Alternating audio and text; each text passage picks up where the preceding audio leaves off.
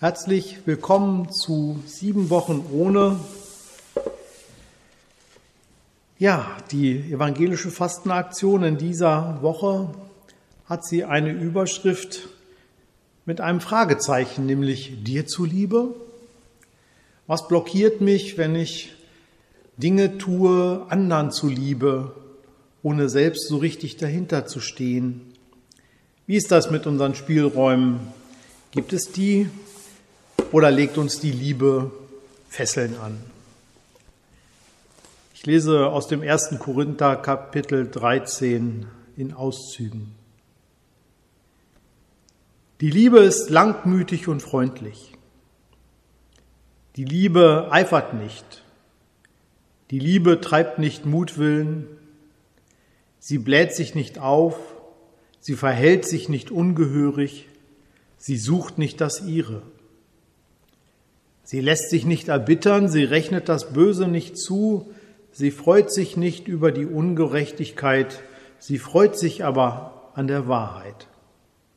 Sie erträgt alles, sie glaubt alles, sie hofft alles, sie duldet alles.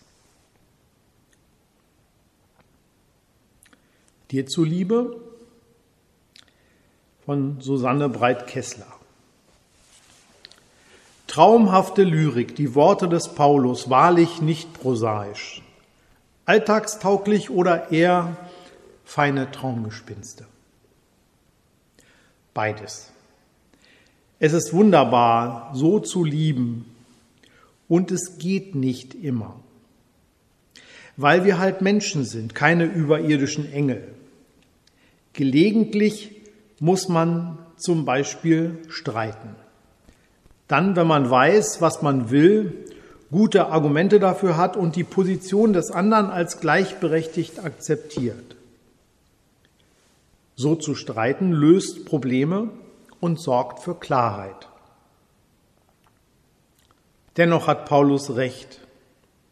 Es gibt etwas, das mindestens so viel Freude macht, wie elegant mit Argumenten zu fechten.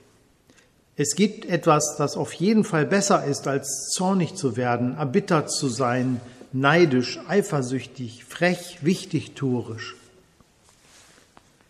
Einfach mal nachgeben. Undenkbar? Man muss doch als emanzipierte Frau und als selbstbewusster Mann nachdrücklich vertreten, was man als richtig erkannt hat. Nicht immer. Manchmal kann man etwas dem anderen zuliebe tun. Nachgeben, ohne auf der eigenen Meinung zu beharren. Es fällt nicht leicht nach Jahren, in denen man endlich gelernt hat, sich zu behaupten. Ich bin doch nicht verrückt und passe mich jetzt an mein Alter noch an, sagen Menschen manchmal nach langer Ehe oder dann, wenn sie noch einmal auf der Suche sind nach einem Partner. Aber eben nicht um jeden Preis. Mann und Frau haben ihre Rolle gefunden und möchten sie nicht leichtfertig aufgeben. Selbstbewusst zu erringen, ja, das kostet allerhand Mühe. Aber ich bin noch nicht verrückt.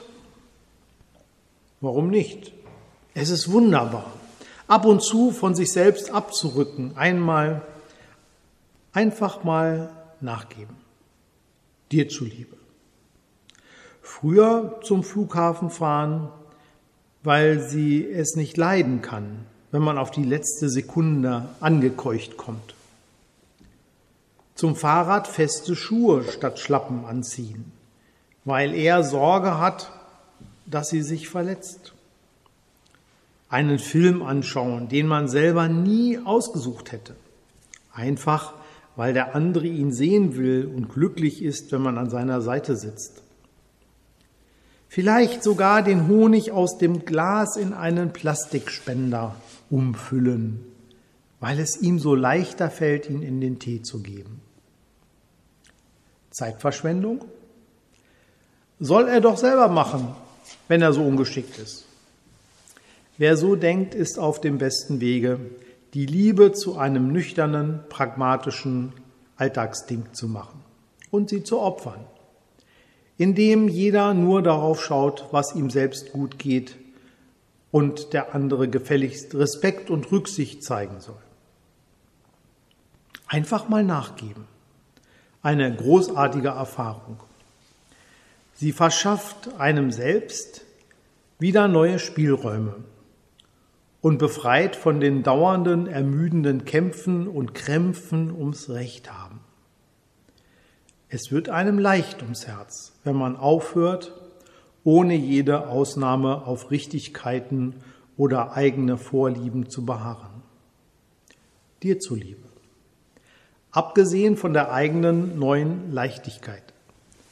Manchmal bekommt man ein Lächeln zur Antwort, eines, das so aussieht wie in den ersten Tagen der Liebe, zum Hinschmelzen, dir zuliebe unbedingt ausprobieren.